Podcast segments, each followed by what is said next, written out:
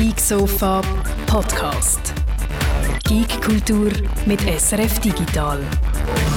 Herzlich willkommen auf dem Geek Sofa 202. Ähm, es tut uns leid, wir haben technische Probleme gehabt. Ähm, bei, der, äh, bei der Martina die ist glaube irgendwie der Schnee aufs Internet geht oder so. Darum kommt, cool, kommt, sie heute nur in, in, Standbilder zu uns und gibt sich ganz Mühe, äh, ganz viel giffable, giffables Standbilder zu machen für euch. Ähm, Martina ist bei mir und der Jörg Tschere ist ebenfalls dabei und ich bin hey, der Werker. Der Martina jetzt Bild sieht aus weißt du, wie die ersten Webcam-Experimente im Jahr 1998, wo du Leute beim Leben hast können zuschauen und irgendwie so drei Bilder pro Minute hast können sehen. Ja. Das ist so äh, Tenet, wir machen jetzt so ein bisschen Meta-Tenet-mäßig. Martina kommt aus der Vergangenheit zu uns. Sie, ist genau. so, sie geht in der Zeit rückwärts. Und, äh, oh Mann, es schießt mich so fest an. Dabei habe ich euch alle Wellen in die Zukunft holen mit dem heutigen Geek-Sofa. Ich habe alles parat auf meinem tollen Stream-Deck, wo ich jetzt die Kamera habe, aber ihr seht leider erst etwa so in drei Minuten oder so, wenn Bild bei euch genau. mal ankommt. Intro, Outro, Einspieler, alles habe ich parat gemacht für Katz. Du bist eigentlich in Zukunft, Martina. Du weißt wahrscheinlich schon, welche Lottozahlen das kommen nächstes Wochenende. Hm, das wüsste ich eigentlich auch, aber jetzt bin ich leider in der Vergangenheit irgendwie explodiert. Ähm, ich würde sagen, wir vertrödeln nicht mehr, mehr Zeit äh, und sagen zuerst einmal noch allen Sali, den Stein habe ich gesehen, den Vipa, den An Amigien, ähm, wo ich immer noch nicht recht weiß, wie man das aussprechen soll. Es geht ja um Amiga, es ist ein Amiga-Fan ein Amiga-Fan, aber wie man es genau sagt, weiß ich nicht. Der Marcel ist da, der Mermegil, der Hawkeye, der Moski, der Tornado, der Terence Till, der Urs und äh, alle machen sich darüber lustig, dass wir technische Probleme haben. Das ist völlig okay. Ähm, schon mal die, die das auf der Bingo-Karte hatten, können das schon mal abhaken. Darf ähm, ich noch schnell etwas sagen? Es ist, während sie gewartet sie hat mir angezeigt, 53 Leute sind am Warten und jetzt zeigt es mir an, 38 sind am Schauen. Also die Leute wollen uns nicht sehen, sie wollen warten habe ich das Gefühl. Sie sind enttäuscht gegangen, sobald es angefangen hat. Service, Service Public ist so eine Wortzahl, eine gemeinsame, genau. gemeinsame genau. Wortzahl. Gut. Ähm, das erklären wir dann unserem Chef, dem Schill, äh, dann mal, was wir für eine Funktion ausüben. Wir tun also die Möglichkeit bieten, dass die Leute zusammen können, äh, warten. Der Hawkeye sagt, ich töne ein bisschen verkältet. Ja, das ist so. Ich muss keine Sorgen machen um mich, es ist eine normale Verkältung. Aber ähm, ja, ich bin ein bisschen verkältet. Gut, also. Hawkeye ist so eine Ferndiagnose-Bot wahrscheinlich. Aber ich will es nicht noch mehr aufhalten. Wir äh, müssen auch noch darauf hinweisen, dass sowohl Martina als auch ich neue Brille haben. Ich bin beim Barbier gewesen, also wir sind eigentlich op optisch sind wir top heute. Einfach in weniger Frames als sonst. Gut, also. Ja, duscht extra vor dem Geeksofa. uh, jetzt aber. ich nicht. ich will zurzeit Französisch duschen und wenn oh. Vincent erwünscht, dass wir bald wieder ins Büro müssen, dass ich wieder muss richtig oh gut duschen. Heißt das Französisch duschen? Das ist dann mega unanständig. Ja, äh, das heißt, äh, doch, Französisch duschen, oder? Ja. So das ist einfach so mit einem feuchten Tüchlein die äh, Stellen abtupfen, das, das, oder? Das ist, sorry, äh, Ding, sorry, äh, Rassismus oder, oder Nationalismus, das ist italienisch duschen. Ich glaube nur mit dem Tüchlein. Französisch duschen ist, wenn du die einfach mit Parfum einsprayst, so wie der Louis XIV. Also ich tue in dem Fall eine Mischung aus italienischem und französischem Duschen machen und bin okay. somit offiziell klinisch rein. Zumindest fürs Geek Sofa ist das eins, würde ich sagen. Gut, der, der Louis Gators, der Sonnenkönig, hat glaube einmal im Jahr badet, wenn ich das richtig in, äh, in Erinnerung habe. Siehst Martina, hast du noch etwas vor dir? Ja, wenn ich Königin werden will, dann ist noch ein bisschen weg ähm, ich empfehle mal, die medizinische Geschichte von Louis XIV zu googlen. Da kommt sicher irgendetwas und es ist grusig und es ist ein Wunder, dass der Mann über 70 geworden ist. Da haben eigentlich, seine Ärzte haben ihn einfach jahrzehntelang gefoltert. Das kannst du gar nicht anders sagen. Gut, also machen wir alle Klammern zu und steigen die in die Schlagzeilen. Ist gut, Kolleginnen und Kollegen. Ist gut. ähm, gut. Die erste, die wir haben, äh, sind zwei traurige. James Bond, No Time to Die, wieder verschoben. Das habe ich äh, gelesen und näher, das vielleicht ein bisschen etwas aus meinem Privatleben während dem Homeoffice. Ich habe mir zur Gewohnheit gemacht, immer während dem Mittag das RTL Mittagsjournal zu schauen, wo ich dann nie muss irgendetwas äh, zurückspulen, wo ich es verpasst hat, wo es ist alles so belanglos, dass das total nicht nochmal gesehen. Aber was ich dort erfahren habe, ist, dass der James Bond jetzt so manchmal ist, ist verschoben worden, dass sie bestimmte Szenen müssen andrehen, weil seine technischen Geräte veraltet vorkommen. Also nach eineinhalb Jahren hast du auch das neue Smartphone als zum Drehen vom James Nein. Bond und darum müssen sie jetzt nochmal andrehen. Ja, die haben ja die Sponsoren, also viel ähm, mhm. Finanzierung vom James Bond läuft immer über das Sponsoring, wo du dann die Product Placement Sachen siehst und wenn du dort halt eine Uhr von vor zwei Jahren ja, rein tust oder ein Handy von eineinhalb, das nützt niemandem, darum ab zu den Reshoots jetzt. Ach Gott. Also, irgendwann kommt der dann raus, im Moment sagen sie im Oktober. Ähm, dann Uncharted, der mit meinem Man Crush Tom Holland, ist auch nochmal verschoben worden. Das ist glaube so eine, das hat glaube direkt mit dem James Bond Film zu tun, weil die, weil das ja so der, der Überflügerfilm ist, der, wo wahrscheinlich am meisten Kasse macht, müssen immer alle anderen schauen. Wenn wir jetzt den schon bringen, dann dürfen wir dann nicht unseren dann auch dort in der Nähe bringen etc. Darum jedes Mal, wenn die James Bond Leute ihren Film wieder verschieben, müssen alle anderen wieder über ihren Kalender drüber. Und offenbar ist das mit dem Uncharted Film mit dem Tom Holland auch äh, so passiert. Der wird ins 2022 verschoben. Das ist die Kinofront und von der Streamingfront kann man sagen, dort ist das Leben einfacher. Soul, wo wir ja schon darüber geschwätzt haben, hat nämlich einen, einen neuen Rekord aufgestellt. Der Film ist 1,7 Milliarden Minuten gestreamt worden in der ersten Woche. Also dort, wo er so um, über die Festtage rausgekommen ist, ist der 1,7 Millionen Minuten Absolute Watchtime. Er geht etwa 100 Minuten, also kannst du schön teilen und dann weißt du, genau. das nicht geschaut Das wäre dann, wenn man annimmt, dass alle, die ihn geschaut haben, dann auch ganz geschaut haben und genau. nur einmal, dann wären das 17 Millionen äh, komplette Views. Und das ist dann gar nicht so überraschend viel, weil Disney Plus hat ja 87 Millionen Subscriber. Also das wäre dann nur Stimmt. jede oder jede Fünfte wo Disney Plus abonniert hat, hat auch Soul geschaut. Wahrscheinlich faktisch sind es noch weniger. Oder? Darum finde ich die Zahl eigentlich gar nicht so extrem. Dass es ein Rekord ist, ist einfach so, weil halt Streaming wächst, oder? Und weil einfach ja. immer mehr Leute Streaming nutzen. Und darum können wir jetzt eigentlich jede Woche wahrscheinlich wieder irgendeinen Rekord erzählen. ich bin auch überrascht, weil sie ja nicht den Mulan-Weg gegangen und äh, für einen mhm. Aufpreis hat zur Verfügung gestellt, ob schon eigentlich der grosse Weihnachtsfilm war, dass dann eigentlich nicht mehr Leute schauen, seltsam einer von fünf, oder? Ich hätte wie erwartet, alle, die eine Disney mhm. Plus Subscription Absolut. haben, schauen den, oder? Ja. Ähm, hat aber Office, Office geschlagen. Office ist in dieser Woche, muss man noch sagen. Office ist der große Gewinner vom Streaming-Jahr 2020. Offenbar haben am meisten Minuten schauen sind auf Office. Auf die Office. Also die Office? Wahrscheinlich das meiste davon fällt auf Billie Eilish, der ein riesen The Office-Fan ist und die Trivia-Frage kann beantworten darüber. Das habe ich mal bei YouTube gesehen. okay. Martina, du hast noch eine Frage aus den 90er Jahren. ja, ich muss natürlich auch noch all die wieder dazu zählen, die nicht offiziell auf Disney Plus schauen. Ich glaube eben, dass gerade das Streaming und das Streaming First und so, das wahnsinnig beführt, dass die Leute die Filme illegal können schauen können. Was in dem Fall ja aber nicht ausmacht, weil viele ja genau. eh schon ein Disney-Abo hatten. Also die schauen es ja dann auch trotzdem lieber bei Disney, als dass genau. sie extra noch abladen. Das sind offizielle Zahlen, die glaube ich auch nur Zahlen berücksichtigen von Leuten, die effektiv abonniert haben und nicht die Piraten sind da überhaupt nicht drin in diesen Zahlen. Mhm. Gut, ähm, etwas, wo dann die Piraten sich wieder könnten hintermachen, einmal mindestens glaube ich in unseren Gefilden. Äh, HBO Max sage ich an einer Harry Potter Serie dran. Ist es Gerücht, ist, oder? Das ist wirklich das Gerüchtiger könnte das Gerücht nicht sein, weil HBO Max selber hat äh, gesagt, es ist ein Variety oder ein Deadline-Bericht, ich weiß es gar nicht, Variety, glaube hat das gemeldet und äh, HBO Max hat dann reagiert und gesagt, sie selber sind also an nichts dran, was aber nicht heisst, dass das nicht trotzdem passiert. Das könnte einfach in einer sehr, sehr frühen äh, Phase sein von, von Talks, wo äh, HBO Max selber noch gar nicht involviert ist.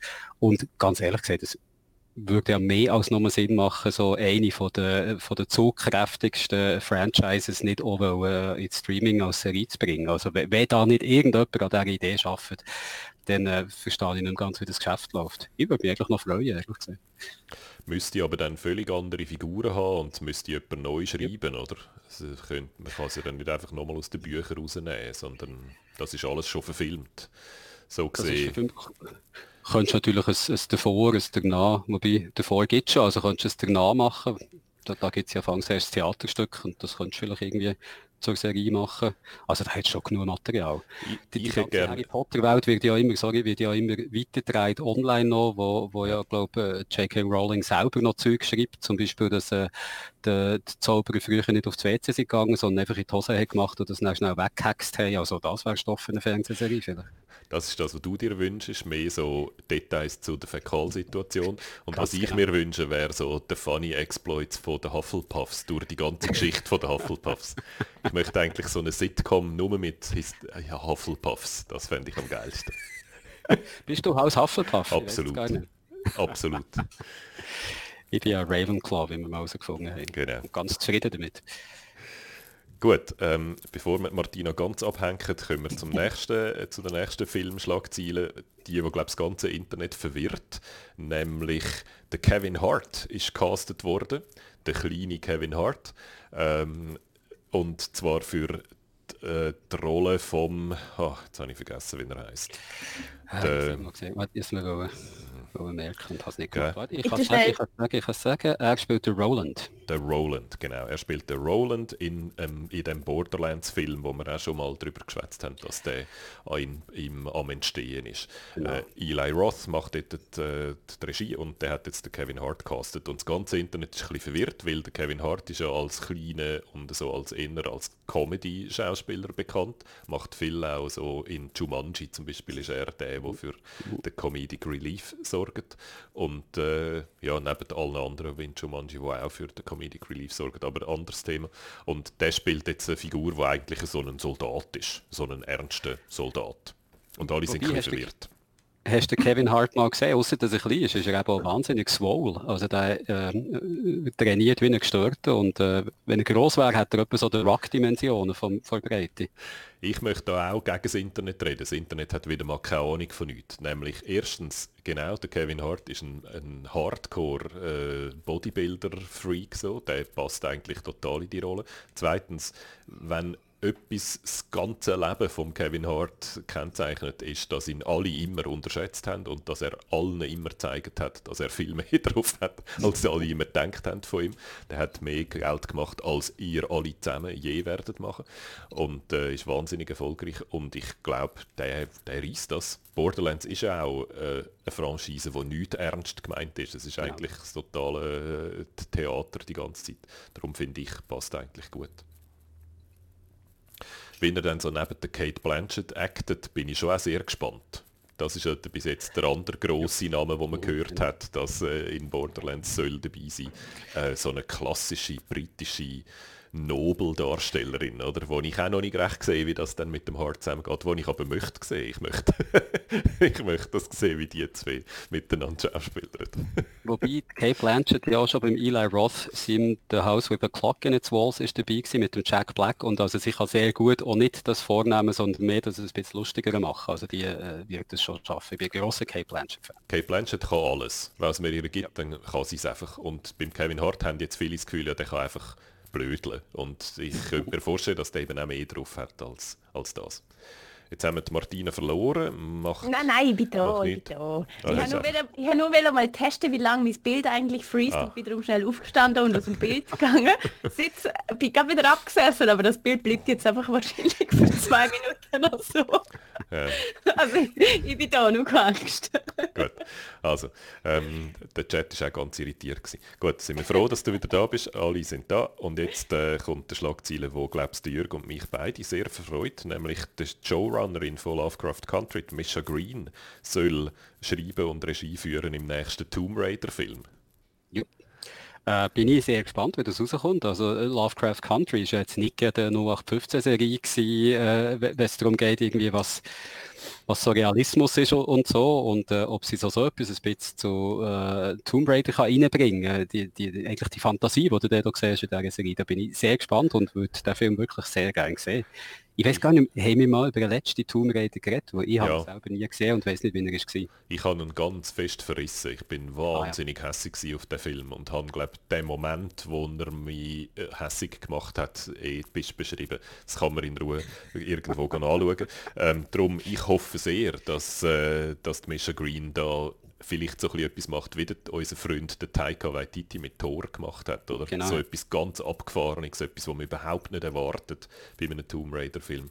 Weil die Franchise hat es also verdient, etwas völlig Neues zu probieren und etwas Cooles, Aufregendes zu probieren. Mal etwas zu wagen.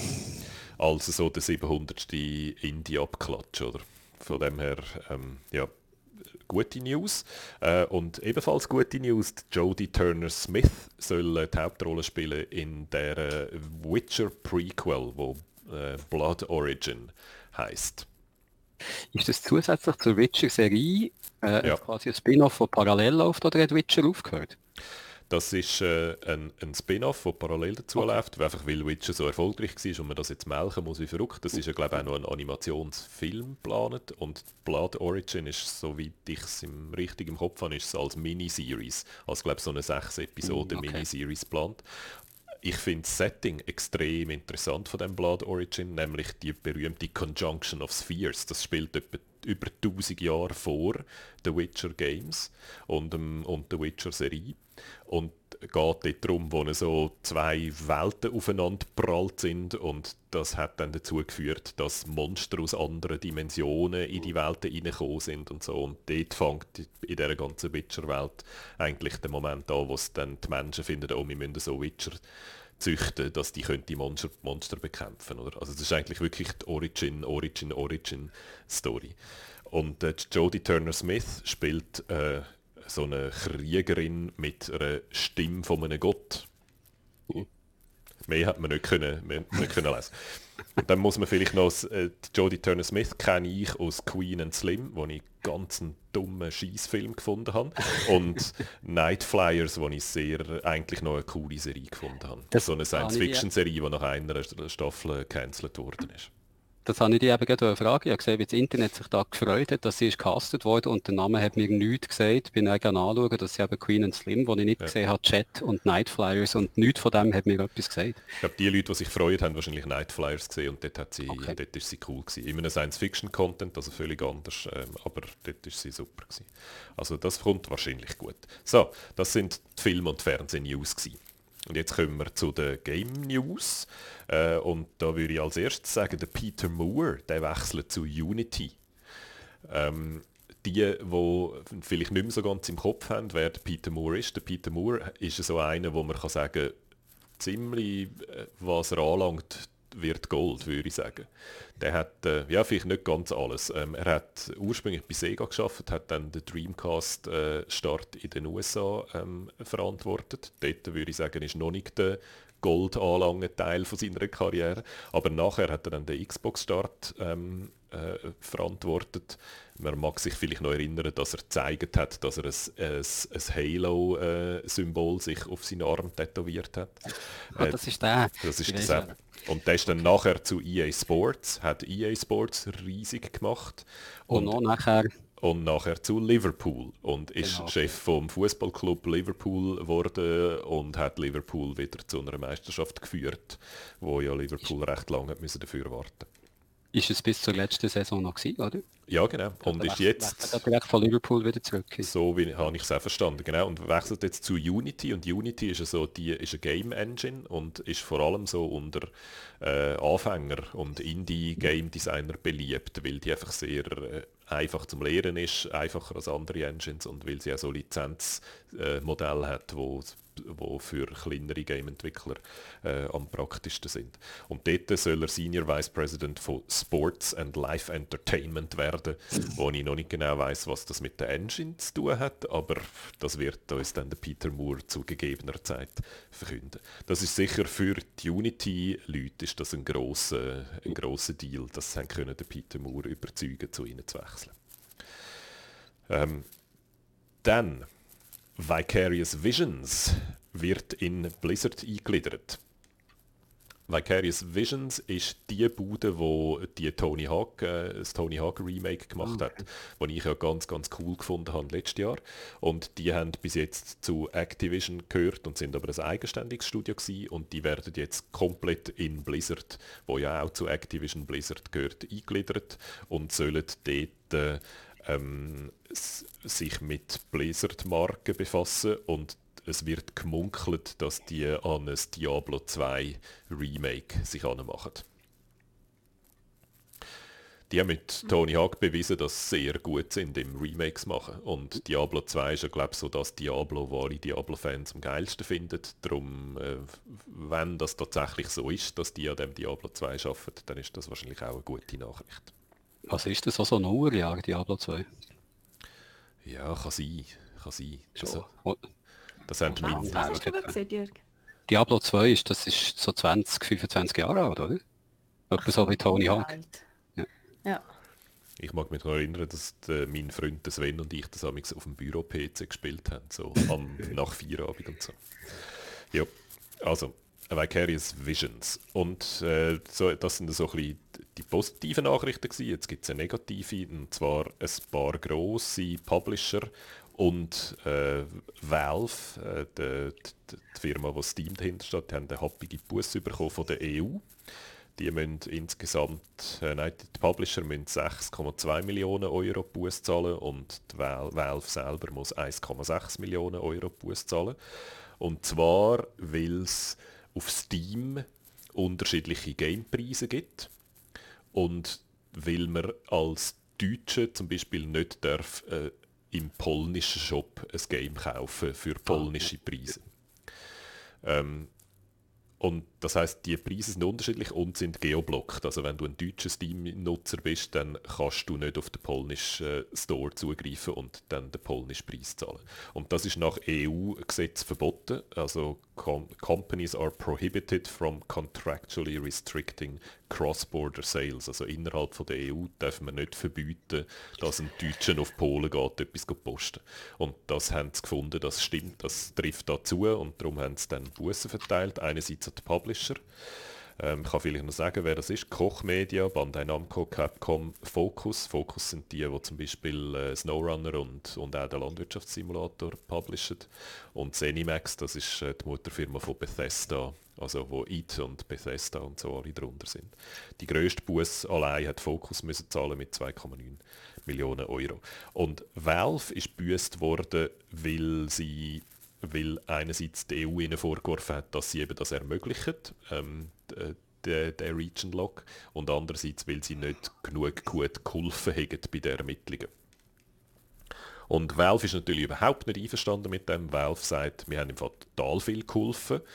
Und sie weisen auch darauf hin, dass sie an diesen Region Logs nichts verdienen, dass das eigentlich alles zu den Publisher geht. Äh, also Valve sagt im Wesentlichen, dass wenn wir jemanden büßen dann die Publisher, nicht uns und finden darum ihre Buße nicht gerechtfertigt. Und sie weisen darauf hin, dass sie das halt irgendwie machen müssen, weil sie wollen verhindern, dass jemand im polnischen Shop Codes kauft und dann die genau gleichen Codes im deutschen Shop wiederverkauft und dann den Gewinn einsackt.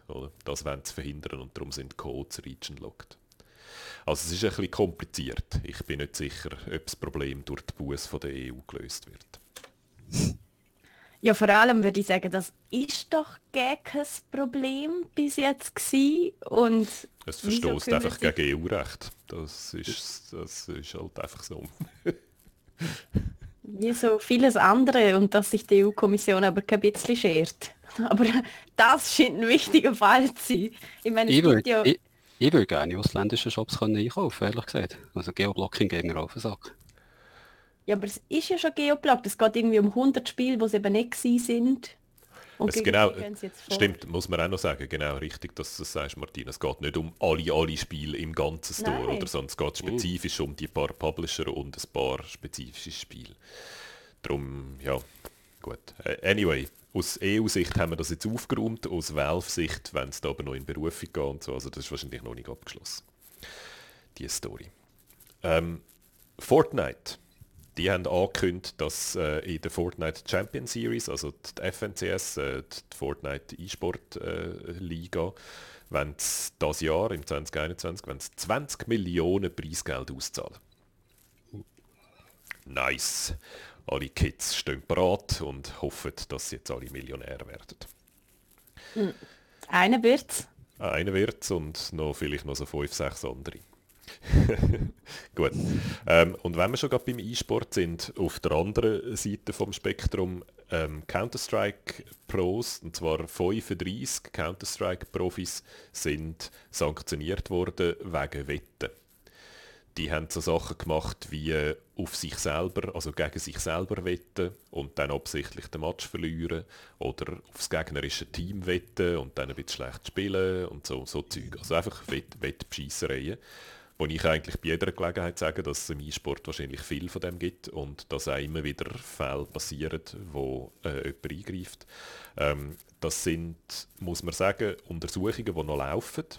Äh, viele von diesen Bet Betroffenen sind jetzt aber schon mal gesperrt worden, also dürfen je nach Schwere vom Vergehen mehrere Monate zum Teil nicht mehr an Turnier teilnehmen und dass die Untersuchungen aber noch weiterlaufen und dass dann vielleicht nochmal zusätzliche Sanktionen kommen und möglicherweise auch strafrechtliche Konsequenzen, das könnte dann auch noch sein. Und was ich an dieser Nachricht interessant gefunden habe, die Sanktionen hat wahrgenommen eine Institution, die eSports Integrity Commission heißt, ESIC.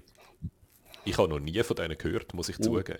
Vielleicht hätte ich mich äh, schon können mit, früher mit denen befassen, aber dass ich noch nie von denen gehört habe, ist schon ein bisschen, ist, ist schon sprechend, oder? Ich würde sagen, das sagt einiges aus, wie wichtig das die Commission ist. Aber das ist eigentlich ein gutes Zeichen, dass mindestens jemand probiert, oder? Dort, äh, dem, äh, diese Wettproblematik dem irgendwie zu Rand zu kommen, weil da bin ich sicher, dass die 35, die jetzt sanktioniert worden sind, die, die Spitze vom Eisberg sind. Oder? Weil das Kernproblem ist, dass sehr viel Geld auf E-Sport gewettet wird, ziemlich sicher mindestens so viel wie insgesamt im E-Sport über, äh, über andere Wege umgesetzt wird und dass das gerade so für die schlechteren E-Sport-Profis bedeutet, dass sie eigentlich häufig vor der Situation sind, könnte mit einer Wette mehr Geld verdienen als mit dem Preisgeld. Oder? Und das ist eine Situation, die halt zu Missbrauch führt jetzt schnell nachgeschaut, die Kommission ist 2016 gegründet worden, das ist also fünf Jahre gegangen, bis man jetzt mal von der gehört. Okay. Hm, das ist auch nicht so gutes Zeichen. Mir ist nicht ganz klar, wer in dieser Kommission drin ist und was die eigentlich für eine Macht haben oder ähm, welche Spiele die überhaupt können beurteilen ähm, Das ist aber etwas, wo ich mir vorgenommen habe, das mal anzuschauen und du dann vielleicht bei der nächsten Gelegenheit wieder mal über das schwätzen. Der Wikipedia-Artikel sagt, dass sie schon kritisiert wurde for the lack of expertise about the games it regulates. Okay. der, ja, der Vipa hat der Vipa hat übrigens im Chat gefragt, ob das Bartmikrofon heute besonders durch Geräusche machen. Und, und das tut es definitiv. Der, genau, der Tornado Joe sagt jetzt, wo du es erwähnt hast, höre ich es auch. Danke dafür.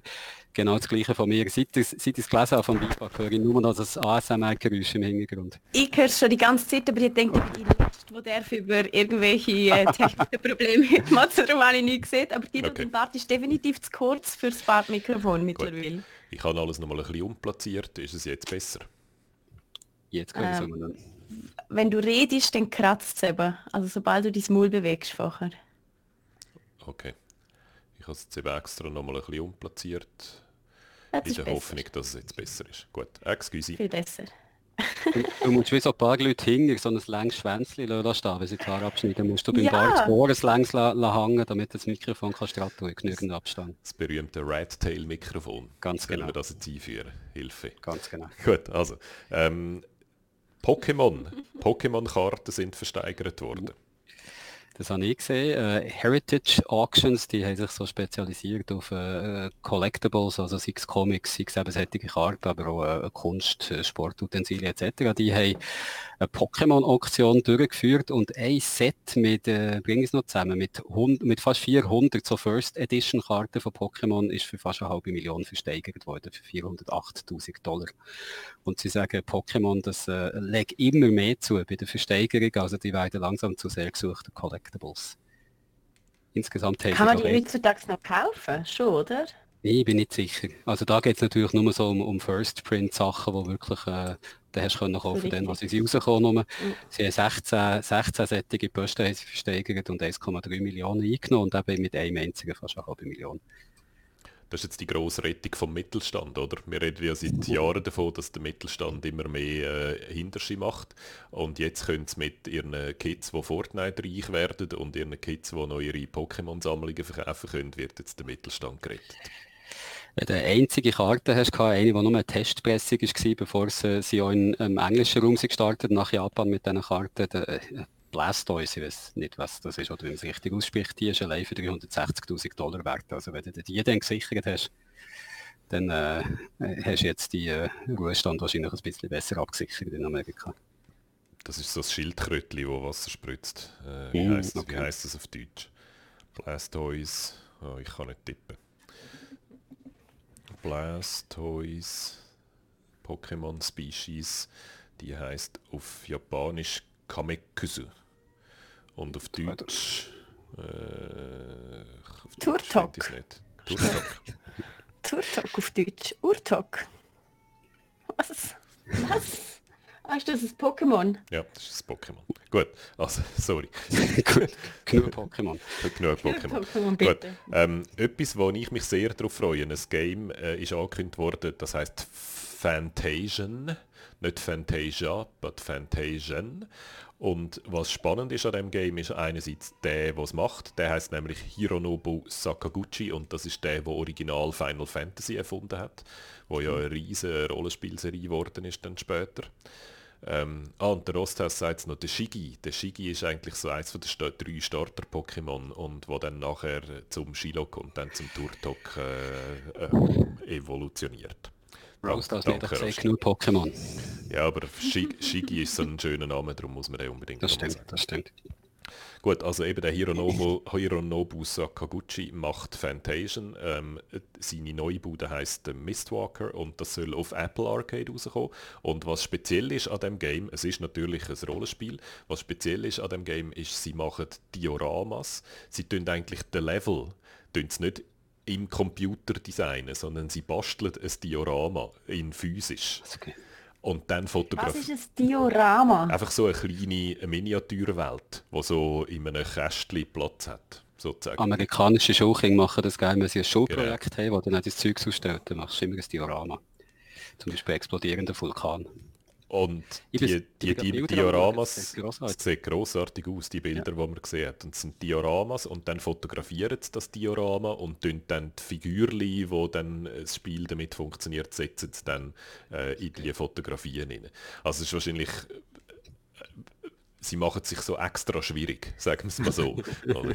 Weil das, die, das Diorama basteln ist sicher, und dass es dann schön detailliert ist und cool aussieht, ist sicher äh, wahnsinnig anspruchsvoll und sie müssen wahrscheinlich hunderte von denen machen. oder, also einfach Dutzende, sagen wir mal, ich weiß nicht, wie viele Levels das Game dann hat. Aber ähm, das ist eine total crazy Idee und ich bin sehr, sehr gespannt, wie das dann rauskommt. Sieht super aus. äh, Fantasian vom Final Fantasy Macher. So, und das, wo im Moment alle darüber reden, ist die gross grosse Frau, die in Resident Evil Village soll eine der Hauptbösewicht sein. Habt ihr sie gesehen? Was ist sie für eine Frau? Nein. Ich habe... Was interessiert es mich? Ich habe ja keine Playstation 5, Guido. Weil, äh, die, die siehst du dann auch im richtigen Resident Evil äh, Village, wo ja Resident Evil 8 ist. Und ihr seht es vielleicht V-I L, dort, L, dort sind so die römischen Buchstaben 8 drin versteckt in dem Village. Ähm, das kommt im Mai raus, Anfang Mai. Und die Tall Lady ist, die heißt Lady Dimitrescu und die Lady Dimitrescu ist wahrscheinlich eine der Hauptbösewicht nachher auch, nicht nur jetzt im Demo, sondern auch nachher im, im Game dann. Mich interessieren nur zwei Fragen. Ist sie größer als die Madame Maxim aus der Harry Potter Serie? Und wie viel Kevin Harts passen in die Tall Lady rein? Das können wir jetzt, das können wir jetzt gerade ausrechnen, glücklicherweise, okay, weil äh, eine Journalistin von Kotaku, Ash Parrish, die, die normalerweise über die Overwatch League berichtet, die macht eigentlich normalerweise E-Sport-Berichterstattung wahnsinnig gut, finde ich. Die ist super. Und die hat gefunden, ich rechne jetzt aus, wie groß die Tall Lady eigentlich ist, die Lady Dimitrescu. Und sie ist mit ihrer Schätzung auf 2,4 Meter gekommen. 3,4 Meter. Also Und jetzt kannst du nachschauen, wie, wie viel der Kevin Hart groß ist und dann... Äh, Genau eineinhalb Kevin Harts. Der Kevin Hart ist 1,63. Also hier eineinhalb. So genau Madame Maxim nach, damit meine zweite Frage. How tall 10 feet? Jetzt muss ich noch 10 feet in 3 Meter. Das ist glaube ich, wenn, das ist glaube mehr. ja. Dann ist die Madame Maxim, Madame Maxim, gut. uh, die ist 3 Meter groß, ja. Okay, Okay. der Taller Lady würde die dann heißen. gut. Die Tall Lady ist eben nicht nur groß, sondern auch äh, allen wichtigen Stellen füllig und hat einen, so einen wunderbaren, eleganten Hut an und hat einfach alle wahnsinnig beeindruckt. Trägt so ein Korsett und einen, so einen älteren Schüpp und sieht super aus und ich bin sicher, dass alle grossen Cosplayerinnen jetzt schon am Kostüm äh, nähen sind. Die wird ein, ein Cosplay-Hit, das ist jetzt schon klar. Mir ist das alles recht egal. Über was ich mich gefreut habe, ist, dass noch Resident Evil Village in Klammern 8 steht. Das ist alles, was mich an dem allem interessiert. Es ist also ein richtig neuer Teil, ha? Es ist ein richtig neuer Teil von Resident Evil. Der gleiche äh, Held, der auch in Resident Evil 7 der Held war, ist der Ethan Winters. Mhm glaube. Ich weiß nicht, wie er zum Nachnamen geheißen hat. Ethan, ja. Der ist wieder der Held, wo man steuert. Also es ist so ein bisschen eine Fortsetzung von äh, Resident Evil 7 bezieht sich, äh, ich weiß nicht, ob sich auch noch auf andere Resident Evils bezieht, also da kann man sicher gespannt sein und rauskommt das am 7. Mai. Das yeah. ist der Plan. Also schon recht bald. Dann yeah. können wir alle mit der Tall Lady kämpfen. Gut, ähm, was, wo sind wir gewesen? Da. Ebenfalls im Mai. Genau. genau. Das, was du immer verwechselst mit etwas anderem. Aber das kommt jetzt raus. Ja. Da haben wir jetzt ein Datum. Das ist gerade heute, glaube ich, gekommen. Ähm, und zwar ebenfalls im Mai, am äh, 25. Mai, wenn ich es richtig im Kopf habe. Ich schaue schnell nach, ich es euch erzählen Ja, am 25. Mai kommt das raus. Und ähm, was an dem Game spannend ist, man sieht so vor äh, ihres Titelbild, es ist immer so einen äh, äh, roten Panda, der ein bisschen aussieht wie der, Pan, wie der, der der Waschbär in Guardians of the Galaxy. Erinnert einem ein bisschen an das. Und der, das Game soll, ähm, sie sagen dem, ich, ich suche das Quote, Moment. Sie sagen dem a Post-Apocalyptic Kung Fu Fable. also wahrscheinlich Hauen und Ginken mit Tier als Hauptfiguren, darum die Fabel und irgendwie in einer postapokalyptischen Welt, wo aber in diesen wenigen Bildern, die man gesehen hat, damit immer sehr farbenfroh ausgesehen hat. Also nicht so Fallout, postapokalyptisch, wo alles grau und braun ist, sondern eher so eine farbenfrohe postapokalyptische. Irgend so ein Action-RPG soll das werden. Und dahinter stehen die Leute, die früher bei Avalanche waren. Das ist das Studio, das die Just Cause-Serie macht. Und die haben eine neue Bude gegründet, die Experiment 101 heißt und die machen das bei Biomutant. Also das sind eigentlich Leute, die Action sollten verstehen. Sind wir gespannt. Auf das freust du dich schon ewig, Martina, gell? Aber ich verwechsel es aber immer. Mit dem XCOM-Klon. Ja, genau. Du hast immer das Gefühl, jetzt kommt Biomutant raus und dann ist es etwas anderes, was rauskommt, was so ähnlich heißt. Aber jetzt kommt also das, das Biomutant, wo du dich darauf freust, endlich raus. Okay. Ha Hauen und Ginken finde ich eine super Genrebezeichnung für Fighting Games. Sollte nur noch so eingeordnet sein. Gut. Ähm, wenn wir schon gerade bei Games sind, die Martina hypt, Cyberpunk 2077, müssen wir noch etwas Kleines nachschieben. Äh, 10 Millionen haben es digital verkauft. Und damit ist es der grösste digitale Launch von allen Zeiten.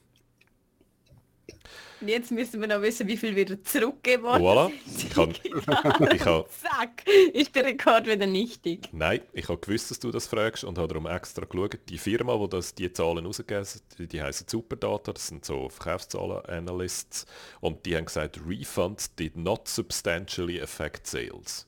Also so viele Refunds hat es offenbar gar nicht gegeben. Mhm. Ja, Ins, insgesamt also bei uns in der Community habe ich jetzt auch nicht das Gefühl, dass mega viel, mhm. also ich habe das Gefühl, mega viele Leute haben sich Cyberpunk am Anfang gekauft. Und ich habe nicht das Gefühl, dass so viel sich bei uns zumindest gemeldet haben, die gesagt haben, sie sind im Refunden, aber fast alle sagen, wir lassen es jetzt mal liegen bis nächstes Jahr genau. oder so. Und dann schauen wir dann, was für einen Zustand das im nächsten Dezember hat.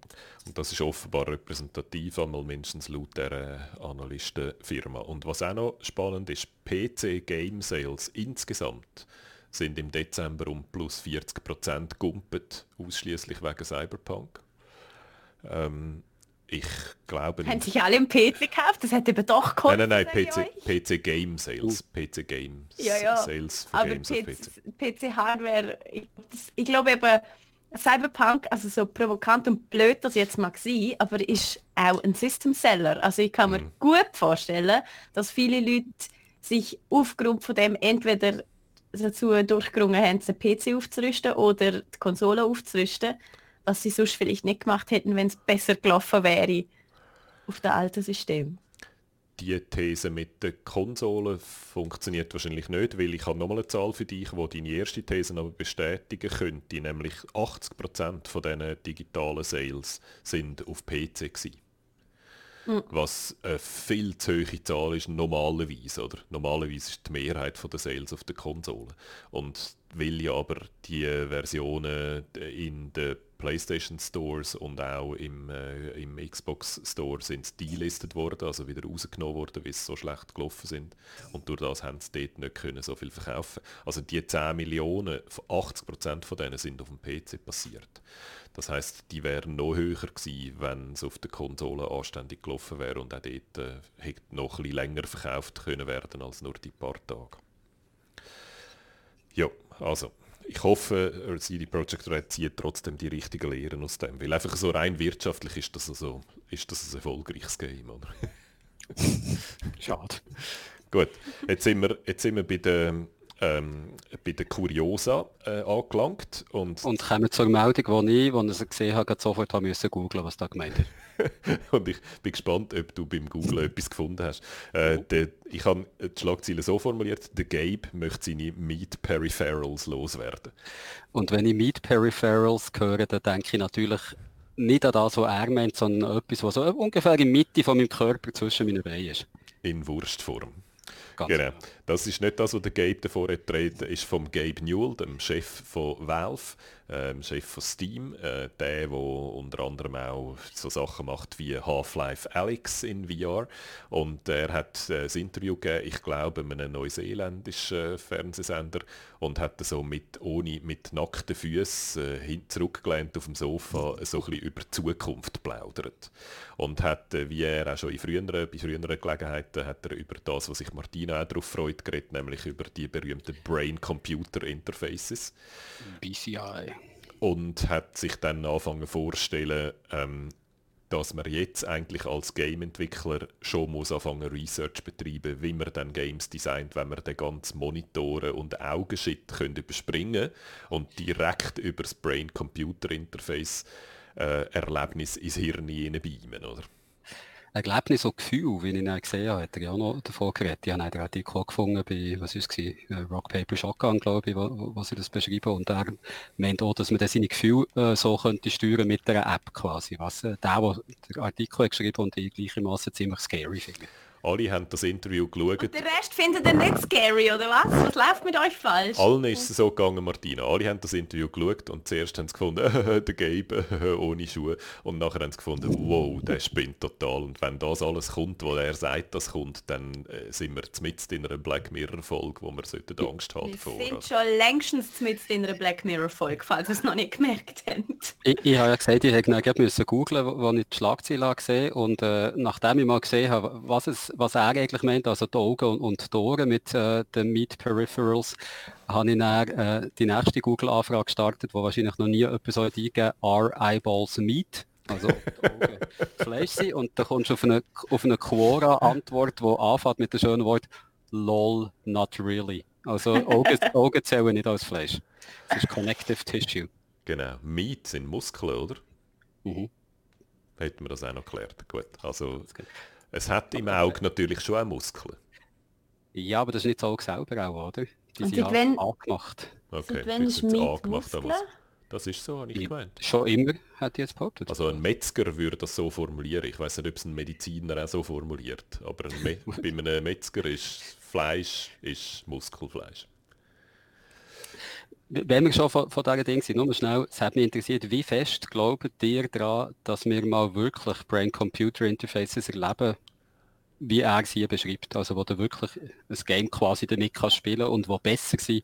Er sagt ja, dass äh, die natürliche Welt uns langweilig wird vorkommen und mhm. matt und faul und dass eigentlich nur noch die Bilder, die wir über die Computer-Interfaces weiter sehen, wirklich so, so uns weiter begeistern. Wie sehr glaubt ihr, dass wir das in unserer Lebenszeit noch erleben? Ich bin skeptisch, dass wir das noch erleben. Aber ich hätte jetzt schon gesagt, dass das kommt, früher oder später. so, so, wie die selbstfahrenden Autos vielleicht immer noch so ein bisschen ein paar Jahre ich, entfernt bleiben, solange wir leben. Mich hat an dem Interview mehr so die Arroganz äh, äh, erschreckt, wie mit wenn er so das Gefühl hat, er kann etwas besser machen als Augen oder er kann, er weiß jetzt schon, wie man etwas besser macht als etwas, was sich über Millionen von Jahren entwickelt und verbessert hat. Von dem her, das Selbstbewusstsein musst du zuerst mal noch haben, oder? Ja, absolut. Ähm, hat aber der Gabe Newell offensichtlich. Ähm, ich denke auch, dass das kommen wird. Ich hoffe, ich werde es noch mal erleben. Ich hoffe es einfach. Dass das einer von der wenigen... Wirklich? Hm? Oh nein. Also all die Angst, die die Leute haben vor dem, die ist absolut berechtigt, oder? Und auch die Einschätzung, dass möglicherweise Erfahrungen möglich sind auf die Art, wo, find, wo nachher andere Erfahrungen, die du auch noch könntest machen, schlecht aussehen äh, lassen daneben. Das ist durchaus möglich, oder? Ähm, also von dem her gehe ich auch davon aus, dass alle, die an etwas arbeiten, denken, ja, man muss ein bisschen aufpassen mit so einer, mit so einer Entwicklung. Ähm, und ich meine, mit den selbstfahrenden Autos ist es ja ehrlich gesagt nicht anders. Die haben wir schon lange und aufgrund von, Gott sei Dank, irgendwelchen Leuten, die noch Angst davor haben und irgendwelchen Gesetzen, die das verbietet, sind die noch nicht überall. Aber die könnten schon lange überall fahren, theoretisch. Und sie sind Gesetz, so ein bisschen kacke, oder? Genau, Gesetz, was verbietet, ist, dass du keine Menschen darfst überfahren, was ich eigentlich ein gutes Gesetz finde. Ja, ich glaub, Nein, das ist nicht das Gesetz, das das verbietet. Also technisch sind sie schon noch nicht so weit.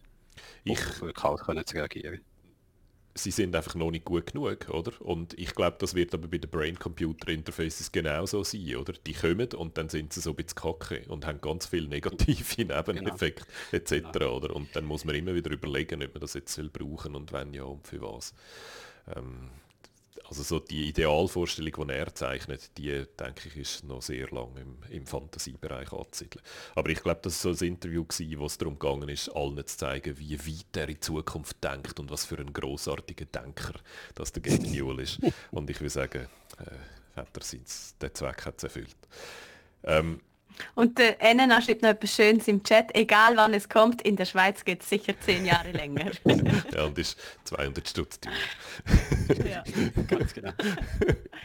Eben, ja. dann nachher, wir müssen es dann noch inflationsbereinigen. Also 200'000 Franken teurer. Gut. Ähm, Japan macht etwas, schrübelt an ihrem Copyright-Gesetz umeinander. Und ähm, das äh, da haben jetzt Cosplayer Angst davor. Und zwar, es könnte sein, das ist noch nicht so, aber es könnte sein, dass Japan ihr Copyright-Gesetz so ändert, dass wenn du, sagen wir einmal, eine Attack on Titan Figur cosplayst, dass du dann den Besitzer von Attack on Titan musst ein bisschen Geld geben. Mhm. Weil es genau wird eintreiben, ob es so eine Cosplay-Polizei Die EU-Kommission, die EU-Kommission, die, die kommt sicher bald Wind von dem über, will das in Europa einführen und dann stellt sie Millionen von Leuten an, die das überwachen. Die Argumentation ist natürlich, jemand hat den Charakter created, oder? Und es gibt ganz sehr erfolgreiche äh, Cosplayer und Cosplayerinnen, die einen Haufen Geld verdienen. Und dort stellt sich dann halt die Frage, dürfen die all das Geld behalten oder müssen sie eigentlich ein bisschen etwas von dem Geld abgeben an die, die die Figur erstellt haben? Und dann stellt sich nachher noch die Kollateralschadenfrage, oder was ist denn mit all denen, die das einfach so als Hobby machen, oder? Und auf Instagram ihr Foto, das sie an der Fantasy Basel gemacht haben, postet, müssen sie dann für den Post Post etwas zahlen auf Japan oder so, das ist alles noch offen und unklar. Das habe ich mich bei dieser Headline ein bisschen gefragt, macht sie eine Unterscheidung zwischen jemandem, der das wirklich kommerziell betreibt, Cosplaying, der sich auch dafür bezahlen oder einfach Hobby-Cosplayer? Im Gesetz gehen es natürlich auf die Profis los, oder? Das ist die Absicht. Die Frage ist, ob dann die Absicht auch so umgesetzt werden kann, oder? Mhm. Oder ob dann vielleicht Instagram plötzlich anfängt, weißt du, ob es dann so ein Theater ah, gibt wie bei YouTube, oder? Ja. Dass es dann anfängt, Zeug filtern ja. und dass dann die ganze Zeit Takedowns passieren und dass dann die ganze Zeit irgendwelche armen Teenies verklagt werden von windigen deutschen Anwälten und so. Also die, ähm, so der, Cosplayer-Szene, vor allem in Japan, hat, hat ziemlich Angst vor dem. Oder? Das, könnte, das könnte die Szene ziemlich, ziemlich hart angreifen. Ähm, voilà. Und dann haben wir am Schluss noch ein Thema für euch zwei. Da sind ihr nämlich dran an dem Thema. Äh, die GameStop-Aktie dreht im Moment durch. Mhm. Völlig verrückt. Ich glaube, alle haben es mittlerweile mitbekommen. GameStop, eine Firma, die wirklich eine riesige Zukunft hat in ihrer Zeit, wo der Games nicht physisch kaufst, sondern nur noch abladest und wo, wo Konsolenhersteller dazu sind übergegangen, Modell ohne äh, überhaupt ein physisches Lot anzubieten. Also mh, hm, doch, würde ich auch investieren, aber anscheinend viele Leute hat das nicht davon abgehalten, in der letzten Zeit massiv GameStop-Aktien zu kaufen und mhm. die sind von etwa 20 Dollar auf, auf 150 Dollar pro Aktie auf. Also absolut unverständlich für eine Firma, mhm. die wirklich nur noch den Tod vor sich hat. Äh, lustige, äh, ich gehe schwer davon aus, dass das Internet sich da einen Scherz erlaubt hat und ich finde es doppelt lustig, weil das letzte Mal, als ich über GameStop einen Bericht machen war vor dem ersten Lockdown, irgendwann im Februar, wo ich E-Mails an GameStop und Softridge und so rausgeschickt habe und mit denen mal darüber reden dass sie wahrscheinlich keine gute Zukunft haben werden. Alles noch vor Corona, vor dem Lockdown. Und ähm, der, der Bericht dann nicht zustande ist, weil der Lockdown dazwischen gekommen ist und es dann wie keinen Sinn mehr gemacht hat, über das zu berichten, weil sie sowieso von heute auf morgen alle müssen ihre Geschäfte zu machen und man überhaupt nicht gewusst hat, wie es weitergeht. Und wenn, hätte man müssen über Corona reden und das hat man noch nicht gewusst, was läuft und so. Und dann haben wir gesagt, also wir, wir lassen es mal in Ruhe und schauen dem Untergang ein bisschen entfernt zu. Und jetzt, ein Jahr später, wo sie schon ein Jahr lang geschlossene Läden haben, explodiert ihre Aktie seit zwei Tagen. Aus irgendeinem lustigen Grund finde ich es noch witzig. Also es sind ja wirklich so äh, die sogenannten Fin-Talkers oder Stock-Talkers, Leute bei TikTok, die dort äh, Aktientipps abgeben. Ähm, 17-Jährige oder 20-Jährige, die da erfolgreich waren mit dem in, der Vergangenheit und wo man jetzt sagt, dass die den Aktienkurs wirklich hochtreiben, zusammen mit Leuten in Reddit-Foren, die quasi Firmen aussuchen, die sie meinen, sie unterbewertet und wo man unbedingt in so investieren. Und ich glaube, das ist so ein bisschen der, der Ausgangspunkt für das äh, Aktienhoch bei GameStop. Hm. Der Jürgen werden uns da auf jeden Fall mit der Wirtschaftsredaktion äh, zusammensetzen und reden mit ein paar äh, Leute, die sich da gut auskennen im Aktienmarkt und sie hören das dann nächste Woche im SRF Digital Podcast. Aber man denkt, das, das muss eigentlich fast schon aufs Geeksofa. Genau, das ist jetzt ein Teaser und der Lauchmelder hat genau das wählen, dass ihr einen Beitrag macht zusammen mit der SRF Wirtschaft und das können wir liefern. Äh, wahrscheinlich nächste Woche, wenn es so läuft, wie wir es im Moment planen. So. Ist, Lauchmel ist Lauchmelder einer der besseren Namen äh, von unserer Community? Ich, ich finde ja. Ich finde auch. äh, WandaVision Uh, es ist für ja. deutschsprachige Leute ein wahnsinnig, ein wahnsinnig schwieriger Titel zu sagen, weil wir ja gerne Wanda Vision Wanda. würden sagen. Und es ist nicht das, sondern es ist Wanda Vision. wir haben äh, bis jetzt drei Folgen gesehen, habe ich es richtig mhm. Drei Folgen. Genau, ja. Ähm, es geht um die Wanda, die Scarlet Witch und The Vision, äh, wo ja zusammen verschätzelt sind, äh, wie wir so aus, der letzten, aus der letzten Avengers-Film wissen. Äh, sind die ganze Zeit am Schmüseln und so. Und mhm. äh, das ist jetzt so eine, eine Spin-off-Serie auf Disney Plus ähm, im Marvel-Universum. Jörg, wie hast du es bis jetzt gefunden? ist ja schon länger angekündigt. Äh, man hat schon vor, ich weiß nicht, das ist wahrscheinlich, wo es noch Comic-Cons hat gegeben und Settings, hat man schon so äh, ganz kurze Ausschnitte oder, oder Standbilder können sehen und von Anfang an hat es einen total verrückten Eindruck gemacht. Also es ist schwarz-weiß. Äh, und die erste Folge ist schwarz-weiß. Es ist äh, so eine Sitcom, klassische Sitcom-Umgebung wie äh, I Love Lucy oder äh, Bewitched, also so die beliebten Sitcoms in den 60er Jahren in Amerika. Und äh, man hat nie so recht gewusst, ja, sind das jetzt einfach die ersten Bilder und ist das nur der Trailer, wo, wo einem das zeigt. Und äh, die ersten drei Folgen sind einfach straight klassische Sitcoms oder auch die ersten zwei klassische Sitcoms aus den 60er Jahren kaum einen Bruch drin. Ab und zu gibt es etwas, da kommen wir sicher noch. Aber äh, was das Dekor anbelangt, was die Kameraeinstellung anbelangt, was die Kleider anbelangt, wie sich die Schauspieler bewegen, wie, wie sie die, die ganzen Witze rundherum, ist wirklich, wie wenn du es aus den 60er Jahren hättest rausgenommen und, und jetzt das eins zu eins in eine, in eine moderne Marvel-Serie rein tust und allein, dass sie das gemacht haben und wie dass sie es zurückziehen, begeistert mich total. Es ist wieder mal so eine Serie, wo man muss sagen, nur in dieser schönen neuen Streaming-Welt gibt es so etwas, oder? Das hättest du gar können vergessen im Fernsehen, im klassischen Fernsehen so etwas. Das hat niemand gewagt. Das, das ist ja der nächste, das ist der nächste grosse Schritt eigentlich im Marvel-Universum, nachdem äh, sie mit dem letzten Adventures-Film Adventures eigentlich die, die Phase vom, von, von der Marvel-Expansion haben abgeschlossen, kommen jetzt die neuen Serien bei Disney dazu, wo Disney hat ja Marvel gekauft und braucht Disney Plus jetzt eigentlich als, als äh, als Vektor, um die neue Serie zu lancieren. Und das ist so die erste Serie von, von diesen neuen Dingen und da machen sie so etwas Verrücktes. Also ich bin bei Marvel wirklich immer wieder erstaunt, wie so ein Ries, äh, ein Gigant, es wagt, auf zum Teil vollkommen unbekannte äh, Regisseure, Regisseurinnen mhm. zu setzen, die vorher vielleicht so einen kleinen Indie-Film haben gemacht, wo drei Leute am Sundance Festival haben gesehen, oder wirklich Ideen ausprobieren, wie jetzt bei, bei WandaVision, wo wie du richtig sagst, vorher nie eine Chance hätte gehabt. Also allein von dem her muss ich sagen, gebe ihm äh, wahnsinnig viel Credit. Auf die andere Seite muss man sagen, als Comicbude hat Marvel das ja schon immer gemacht, oder? Uh. Dort hast du immer schon sehr viel, sehr ein breites Spektrum von Produkten gehabt, ein riesiges Spektrum von, von Projekten und Charakteren, wo es immer so alles sich mit allem irgendwie verhängt ist und sich mhm. auf Zeug bezieht, wo auch viele immer wieder neue Leute drin kommen und neues Zeug ausprobieren in dem, in dem Rahmen.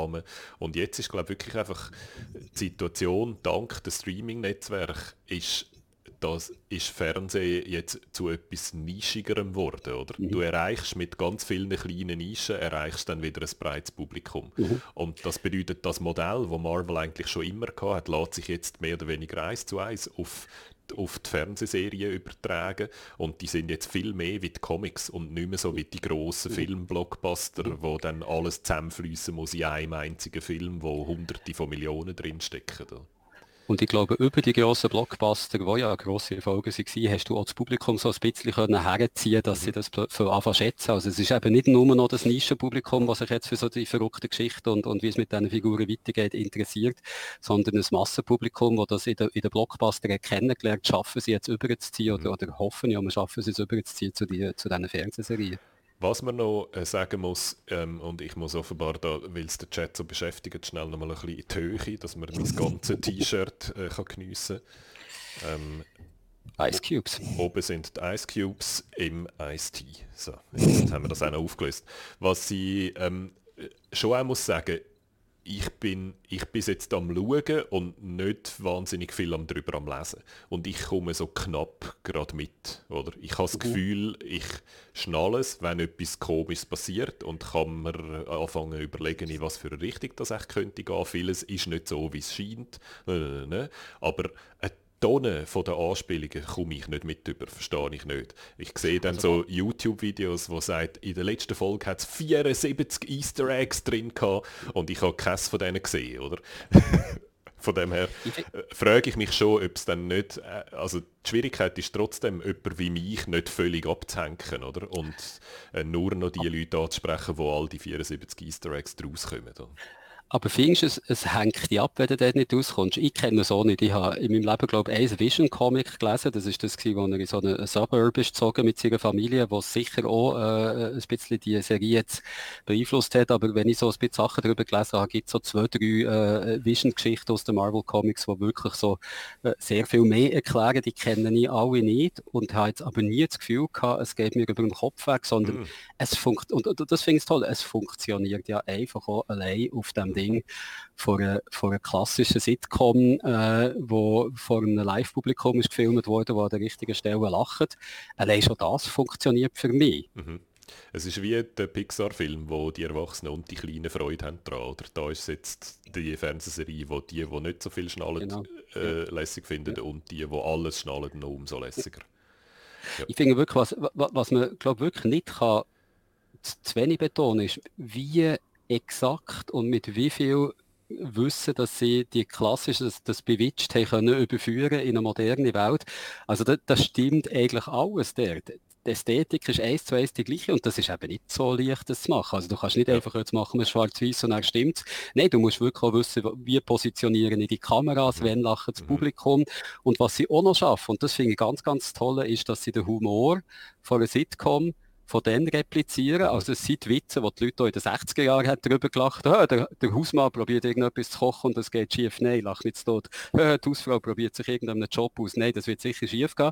Das schaffen sie zum einen, aber genau auf die Figuren gemünzt, auf die Wanda und der Vision, die eben äh, Superkräfte haben und wegen darum noch zusätzlich mhm. irgendwelche komische Sachen reingeraten. Also es geht total auf. Die, die beiden Welten haben sie wirklich konkurrent übereinander gebracht und das stimmt für mich. Es funktioniert. Das finde ich ganz verrückt. Ich habe noch schnell kurz die Spoilerfahne auf, äh, zum sicher sein, aber einfach, um das auch noch deutlich zu machen, es ist auch so ein formales Experiment. Ich glaube, die erste Folge ist eher noch so 50er Jahre, oder?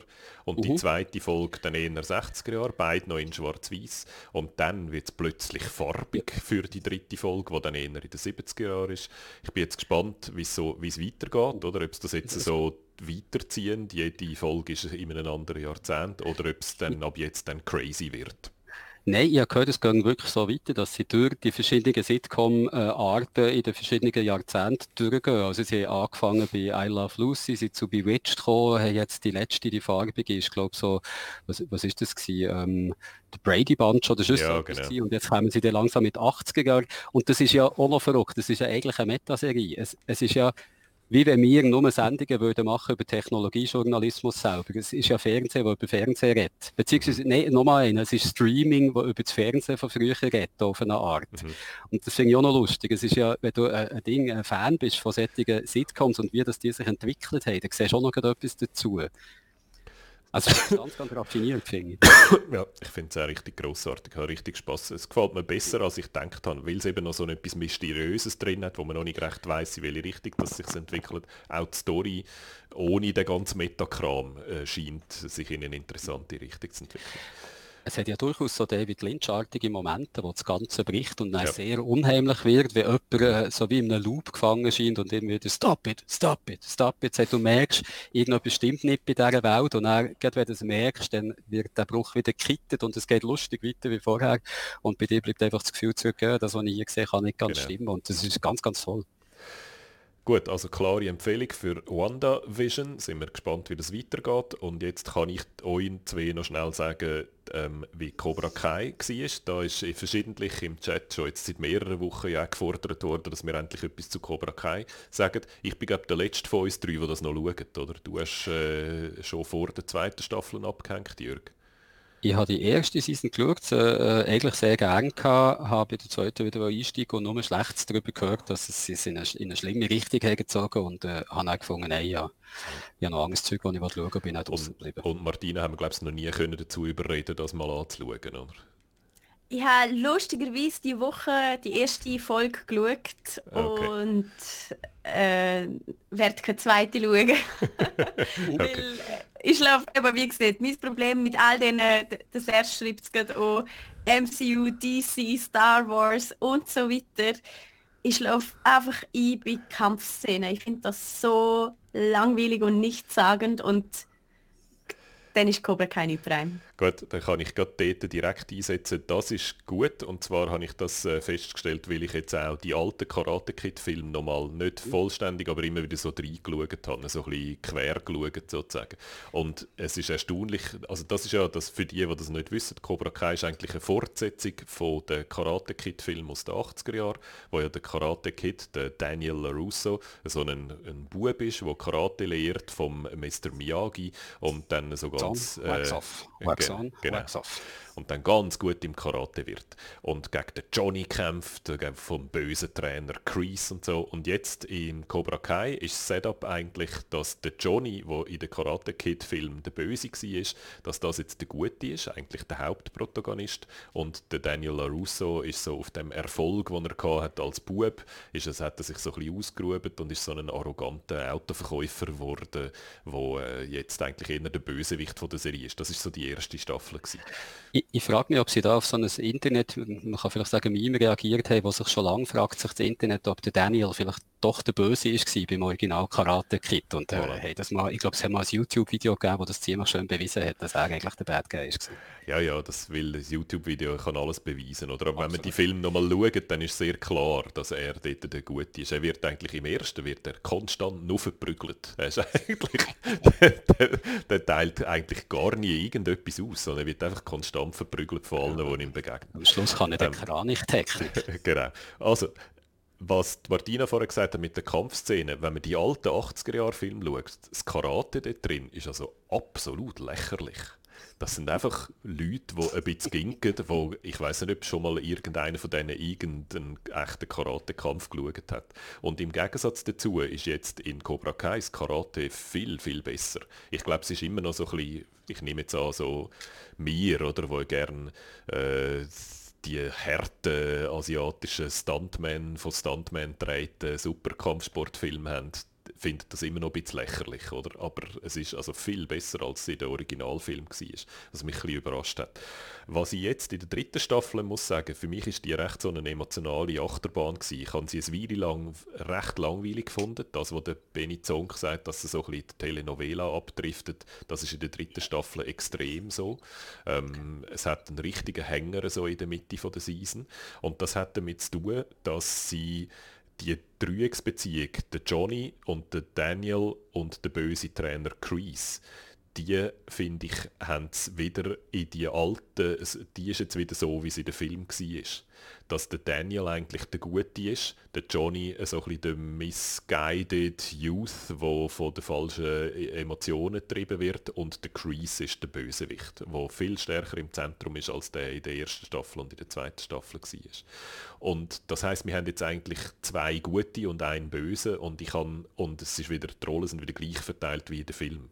Und das heißt, etwas, was für mich der Hauptreiz war von Cobra Kai in der ersten Staffel, dass nämlich der, der früher gut war, ist jetzt böse und umgekehrt, der ist jetzt wie weg. Es ist jetzt der, der früher gut war, ist jetzt wieder gut. Und es ist so ein bisschen nicht mehr so lustig ähm, vom, von der, vom Setup her. Ähm, das ist das Problem gewesen. Und das zweite Problem für mich sind die Bösewichte von dieser Staffel. Nicht nur der, nicht der Crease, aber die anderen. Der Haag zum Beispiel, das ist ein ehemaliger Freund, ein ehemaliger äh, Schüler von Johnny, der jetzt zum Crease übergewechselt hat, wo eigentlich alle guten Karate-Schüler wieder äh, zu sich überholt und die so, zu so Killermaschinen möchte trainieren, so wie er das schon früher mit dem Johnny gemacht hat der ist ein totales Arschloch über die ganze Staffel. Und dann, jetzt kommt da wieder die Spoilerfahnen rauf, dann in der letzten Folge passiert etwas und dann tut er sich einfach umentscheiden und wechselt Zeiten und dann ist alles, was er arschig war vorher, eine ganze Staffel lang, ist einfach vergessen und vergeben. Mhm. Und dort habe ich irgendwie gefunden, äh, das kommt jetzt aber ein bisschen sehr aus dem Nichts. Habe ich ganz einen komischen Bruch gefunden. Und das Zweite, äh, äh, dann gibt es noch ein Mädchen, wo auch so ein Bösewicht ist. Und deren ihre Motivation habe ich also die ganze Staffel lang nicht verstanden. Die ist so ein Arschloch und ist so zu jedem ein Arschloch, die, dass du die ganze Zeit denkst, hey, warum eigentlich? Warum bist du eigentlich immer so ein Arsch? Das macht gar keinen Sinn. Sie kommt also sehr aus dem Nichts. Das heißt, der einzige Bösewicht, der richtig Sinn macht, ist der John Kreese der ehemalige Bösewicht, Trainer vom bösen Gegner, mhm. vom Daniel LaRusso. Und der ist dafür super. Der Schauspieler ist so spezialisiert, seit Karate Kid ist er spezialisiert darauf, Bösewicht zu spielen und du siehst ihm einfach an, der hat so einen Spass daran, das Arschloch zu spielen, dass es einfach eine wahre Freude ist. Also den, den finde ich, den habe ich richtig gut gefunden. So ein klassischer 80er-Schauspieler ist glaube ich bei Rambo dabei und solche Sachen. Ja, ja, genau.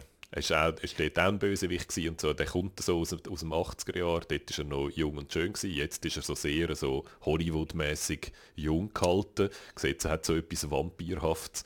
Und das das unterstreicht es aber nur noch, oder? Und er hat einfach selber so eine Freude daran, dass es richtig lässig ist, ihm zuzuschauen. Und darum habe ich dann auch den Schluss richtig cool gefunden und das muss man vielleicht noch sagen. Die ersten zwei Staffeln sind ja YouTube-Produktionen gewesen. Das ist so einer den ganz wenigen Hits gewesen, wo YouTube hatte, wo sie noch eigene Studios hatten und selber wollen Content produzieren. Und dann haben sie mit dem aufgehört, weil alles andere, was produziert haben, keine Erfolg war. Und Netflix hat es übernommen. Excuse. oh, sorry. Und jetzt sieht man das Netflix Money. Und die dritte Staffel ist einfach viel spektakulärer gefilmt. Sie sind äh, an viel mehr Schauplätze gegangen und so. Und äh, zum Beispiel auf Okinawa. Ein Teil von der Karate Kid Film spielt ja auf Okinawa. Und ich habe den Flughafen also erkannt. Ich weiß zwar, dass die Originalfilme, die sind auf Hawaii gedreht worden und nicht, auf, äh, nicht in Okinawa. Aber da jetzt für die Serie, Netflix-Serie, sind es mindestens für die Flughafenszene sind also tatsächlich auf Okinawa geflogen.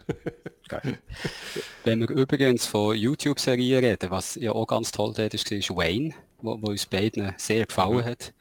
Und wo ist umgegangen mit dem, mit dem YouTube-Bemühungen, eigenen Content zu machen. Und ich habe mal gelesen, dass Amazon Prime das für eine zweite Season aufgepickt hat, aber nie mehr etwas davon gehört. Also ich halte beide Daumen bitte, sehr fest durch, ja. dass wir die auch mal wieder genau. über Wayne können reden Also Cobra Kai so ein bisschen durchzogen finde ich. Ich finde, wenn einem das in der zweiten Staffel schon ein bisschen gestört hat, dass es sehr so Telenovela ist, dann denke ich, dann befriedigt einem die dritte Staffel nicht. Und ich wäre eigentlich bereit gewesen, die dritte Staffel zu verreissen, bis so die letzten zwei, drei Folgen, wo wir dann so wieder reingerissen haben und wo lässig sind und wo viel Action war und so. Und dann habe ich es dann irgendwie insgesamt trotzdem wieder eine lässige Staffel gefunden.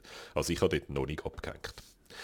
Und der Schluss ist ein riesen Teaser. Es hört irgendwie wie drei, vier Folgen zu früh auf.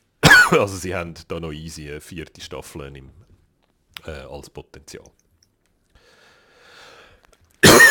Jetzt muss Martina über Hitman reden, weil Oh je, Guido. mich, äh, mich äh, macht es da kaputt. Genau. Ich erzähle gerne von Hitman. Hitman. Oh mein Gott, Guido, aber so kann ich nicht reden. Nein. Ach so, aber ich Wir hören aber die Leute nicht. Okay, gut. Sorry. Ähm.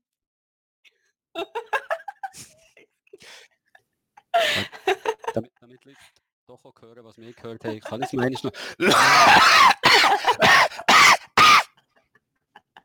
Also, ich probiere trotzdem zu reden.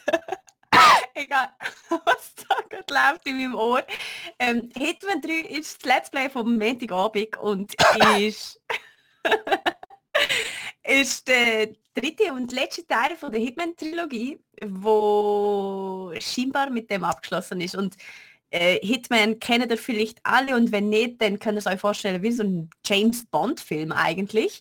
Äh, man ist ein kein Geheimagent, sondern ein Auftragsmörder eigentlich, reist an die schönsten Locations auf der Welt, hat die teuersten Anzüge an und probiert dort so elegant wie möglich irgendwelche Leute aus dem Leben zu befördern. Und an dem Prinzip hat sich in den letzten 20 Jahren nicht sehr viel geändert in Hitman, aber die Schauplätze sind immer geiler und immer größer und die haben auch natürlich einen Haufen tolle Einspieler parat gemacht, wo ihr seht, ähm, wie, sch- wie schön das Hitman 3 geworden ist und wie spektakulär die verschiedenen Locations sind. Aber das könnt ihr jetzt leider nicht sehen.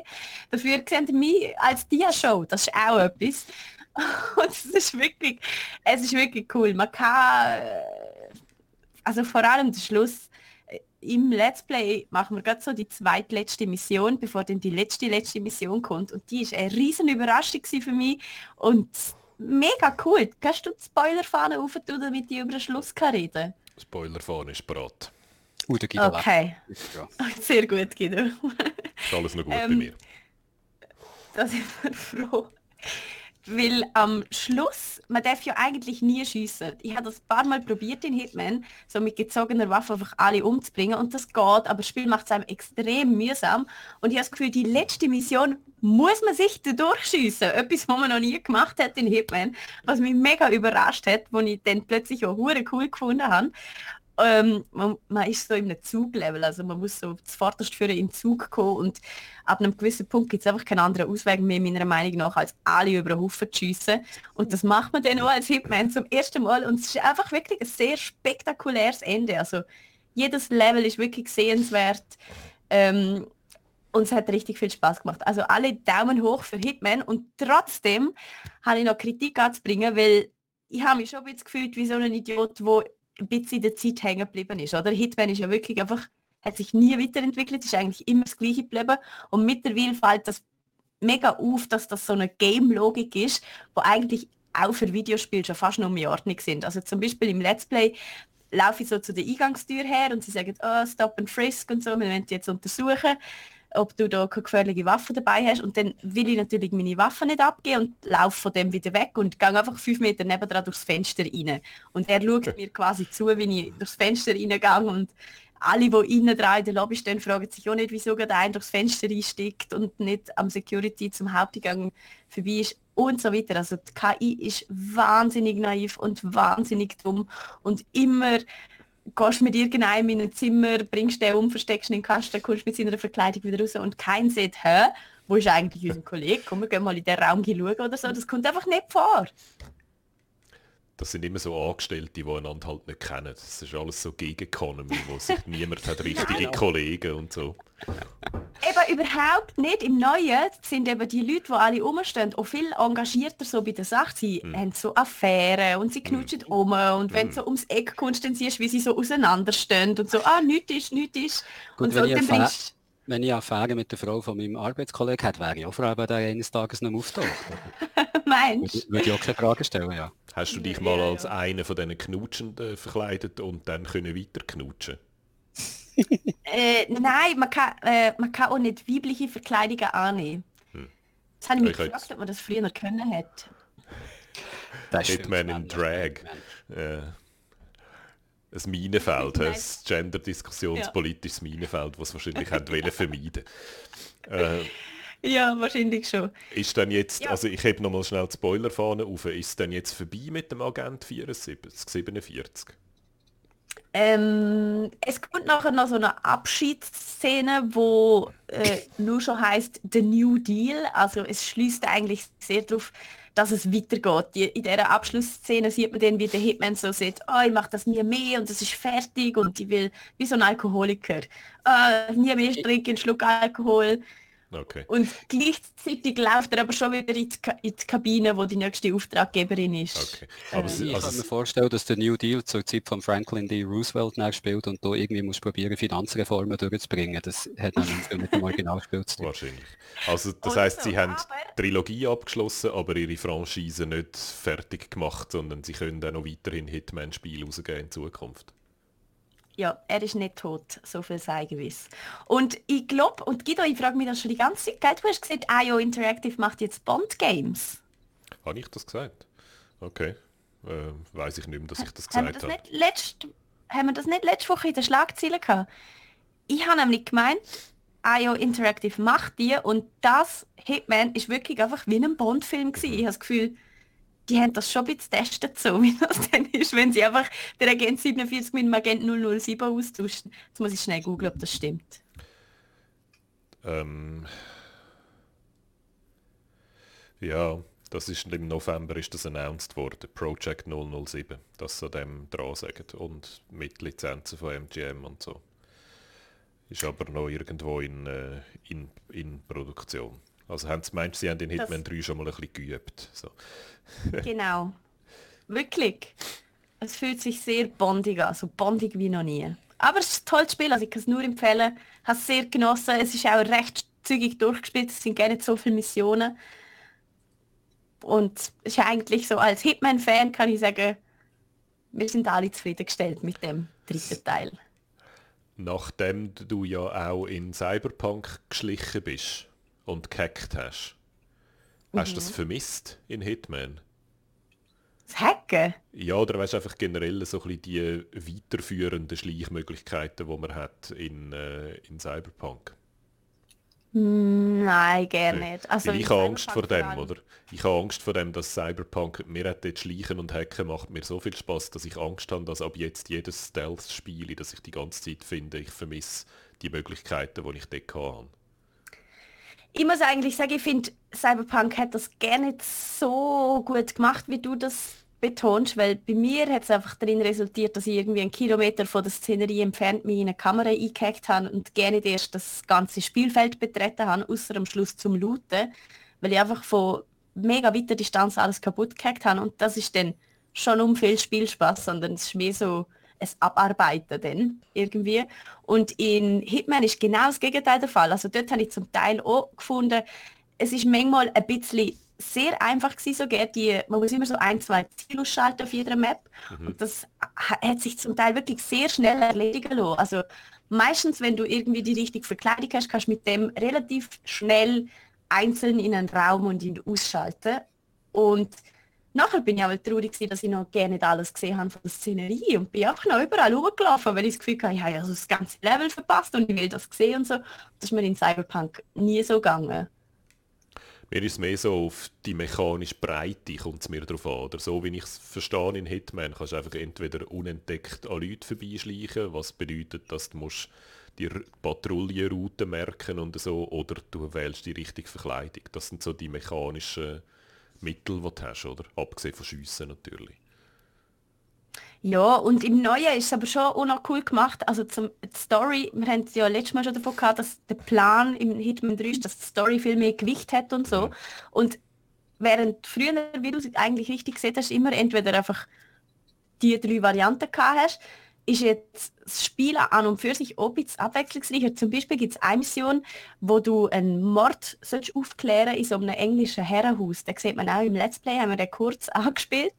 Und du kannst ganz am Anfang die als Detektiv verkleiden und dann kannst du den ganzen Mord aufdecken. Du kannst mit allen reden, herausfinden, was los ist und so. Also du hast noch, kannst je nach Rolle, wo du annimmst, kannst du eben auch also andere Tasks machen. Wie, es hat mich ein bisschen erinnert, wie äh, an deine Beschreibung letztes Mal von Yakuza, dass wenn du da den Shop übernimmst, dann hast du einfach dort noch das Minigame, das du kannst machen okay, dort ja. noch das Minigame. Also so je nachdem, welchen Weg du wählst, machst du plötzlich verrückte Sachen, gehst irgendwelche ja. Sachen reparieren oder Mord auflösen. Also das haben sie, haben sie echt gut gemacht, dass sie das noch ein bisschen mehr integriert haben, weil so gibt es auch automatisch natürlich viel mehr Weg zum, zum ja. jemanden umbringen und etwas zu lösen, oder? Hitman ja. in dem Fall ein Daumen auf von dir. Und wenn wir jetzt noch über Snowstead reden oder wenn wir das nächste Woche verschieben? Ich kann das mega schnell erzählen. Da, da hat sich letzte Woche der Philipp bei uns noch gemeldet, glaube gerade noch am Geeksofa und hat gesagt, oh, heute ist übrigens auch noch nicht nur Hitman 3 Release, sondern auch noch Snowstead Royal Release. Ein Handygame für iOS und Android, wo gratis ist und im Prinzip äh, Schneeballschlacht im Weißen Haus aktuell ist, wo man mit entweder so 6 bis 16 Freunden kann spielen und ich muss sagen, ich habe es echt noch cool gefunden. Ich habe viel mehr gespielt, als ich eigentlich denkt hätte oder wollen hätte. Ich glaube mittlerweile auf Platz 2 auf dem Schweizer Leaderboard oder so. Also so viel habe ich gespielt. und es gibt drei verschiedene Modi. Es gibt entweder ähm, Deathmatch, ganz normal, also alle gegen alle und wer tot ist, kann wieder respawnen. Es gibt Capture the Flag, wo man immer muss zum Oval Office laufen und dort die, die amerikanische Flagge holen. Und es gibt Battle Royale, wo einfach klassisch Battle Royale Last Man Standing ist. Und es flutscht noch gut. Es ist Twin Stick, Guido. Es wäre vielleicht auch etwas für dich. Ich habe darum probiert, zum Beispiel mit meinem Freund zu überreden, endlich mal mitspielen, weil ich dort gerne gegen echte Gegner spiele und nicht immer gegen Leute aus aller Welt. Beziehungsweise manchmal bin ich mir dann eben nicht sicher, ob es vielleicht einfach Bots sind, mhm. zum Lobby füllen und so. Es ist ja ein, ein recht neues Game. Ähm, und er kommt zum Beispiel mit Handy Twin Stick überhaupt nicht klar. Das ist ja schon noch gewöhnungsbedürftig, wenn man einfach zwei Joysticks auf dem Handybildschirm hat, wo man muss bedienen muss. Hm. Also. Ich hasse es in der Regel. Du hast es auch? In der Regel, ja. Nicht immer. Es gibt, manchmal gibt es ein Game, das es richtig gut umsetzt, aber in der Regel ja. habe ich die Art von Steuerung überhaupt nicht gern. Weil man einfach immer denkt, ja, mit einem richtigen Stick wäre es jetzt besser. Ja, klar wäre es mit einem richtigen Stick besser, aber es ist ein Handygame. Dort hat es keine Sticks dran. Das ist ja der Trade, wo man macht, wenn man den Handy gamet. Also ich muss sagen, ich habe irgendwie so die ersten 10 Minuten jedes Match verloren, weil ich überhaupt nicht mit der Steuerung klargekommen bin. Und plötzlich hat es Klick gemacht hm. und seither habe ich etwa jedes Match gewonnen. Also es hat, bei mir ist es plötzlich mega schnell gegangen, habe ich gecheckt, wie ich da muss mit diesen Twin Sticks umgehen also Snowstead Royal aus. der Schweiz, ein äh, Handy ähm, Battle Royale Game mit Schneeballschlacht und weil es jetzt draußen wieder schneit wie verrückt und wir eh den schneeigsten Winter seit langem erleben, passt das ja vielleicht noch so in, in Mood von vielen äh, von euch. Ah, ich glaube, morgen noch... Regen muss man also pressieren. Okay. Ja? Ich habe es gemeint, morgen regnet es Okay, wir lassen uns überraschen. Aber auch sonst passt es eben noch in Mut. Es gibt drei verschiedene Maps, aber bis jetzt ist erst eine aufgeschaltet und das ist das Weiße Haus. Äh, und dort will der Trump eben nicht so richtig ausziehen. Er läuft dort immer noch um und quakt so komische Sprüche umher. Und das passt eben, weil es so ein bisschen das Sturm aufs Kapitol-Feeling ist, dass du da plötzlich einfach im Weißen Haus rumrennst und Schneebälle für Trump schießt und so. Aber auch eben, weil, äh, ja, ich finde, es ist sehr aktuell irgendwie und passt passt sehr gut gerade in meine Mut. Darum Platz 2. Gut, ich sage noch schnell, äh, was wir als nächstes vorhaben. Äh, nächsten Montag bin ich dran mit dem Let's Play und spiele für euch Sackboy A Big Adventure. Das ist so ein Little Big Planet Spin-off für äh, die PlayStation 5. Sexboy, oder wie heißt das? Genau, Sexboy, Sackboy, Sackboy. Es ah. ist eigentlich ah, näher ah, am... Der ja, Sack, ja. Sackbub erlebt ein grosses Abenteuer. So ist es auf Mundart übersetzt. So sage ich dann dem auch die ganze Zeit während dem Let's Play. Und dann gehen wir mal in eine, in eine inhaltliche Region, wo wir noch nie gewesen sind im Let's Play. Dann kommt nämlich die Martina und spielt Paw Patrol, Mighty Pups Safe Adventure Bay. Yep. Das ist ein Spiel, das bei glaub, so vier bis sechsjährigen sehr hoch im Kurs ist, von dem wir aber wahrscheinlich noch nie im Leben gehört haben. Mir ist es genau gleich gegangen. Wir haben zwar... Paw Patrol, Paw Patrol. Du, du, du, Der Jürg und ich sind ja wahrscheinlich widerwillig Paw Patrol äh, Spezialisten, oder? Ich habe es bis jetzt noch nie müssen schauen und hoffe wirklich inständig, dass es bei dem bleibt. Bei meinem Gottemeitli ist Paw Patrol eben gerade auf Platz 1 und aus dem Nichts, wirklich. Im September habe ich noch nie im Leben von Paw Patrol gehört. Im Dezember ist der einzige Wunsch von dem Kind auf Weihnachten, von der kompletten Verwandtschaft, einfach alles von Paw Patrol hat sich gewünscht. Und äh, Paw Patrol ist schon ein riesiges Thema, die redet die ganze Zeit von Paw Patrol. Ich kenne mittlerweile alle Charaktere auswendig. Ich erzähle euch dann in dem Geeksofa, wo wir dann auch noch über Paw Patrol reden, erzähle ich euch dann, warum ich die Serie inbrünstig hasse. Aber das machen wir dann, äh, das machen wir dann später. So. Ja, kann ich nicht leider, es tut mir leid, ich, ich, ich kann nicht kommen, wenn über Paw Patrol reden.